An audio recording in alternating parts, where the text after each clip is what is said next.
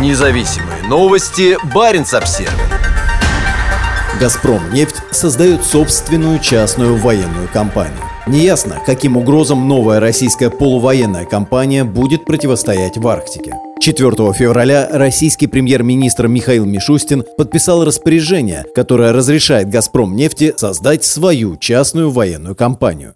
О частных военных организациях стали больше говорить как в России, так и за ее пределами после появления информации о жестокости и насилии группы Вагнера в Африке и Украине. Это военизированное наемническое подразделение принадлежит и финансируется олигархом Евгением Пригожиным, который до установления тесных связей с Владимиром Путиным отсидел 9 лет в колонии за грабеж. Также есть группировки, действующие в качестве небольших частных армий и имеющих тесные связи с Российским Министерством обороны и военной разведкой – ГРУ. Одной из них является «Патриот», аффилированная с министром обороны Сергеем Шойгу. «Газпром» нефть станет первой в Арктике, кому официально разрешено иметь свою собственную частную военную компанию.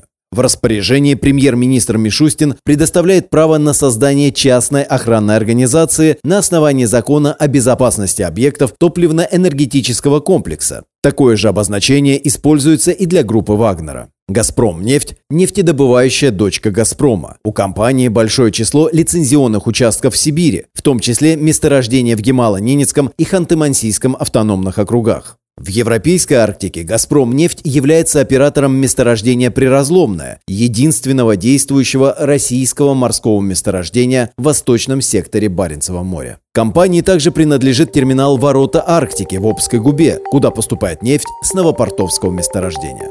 В Кольском заливе к северу от Мурманска у «Газпром» нефти стоит супертанкер «Умба», который используется в качестве рейдового комплекса для перевалки нефти с арктических месторождений компании. В самой «Газпром» нефти пока не комментируют задачи, которые будет выполнять ее новая частная военная компания.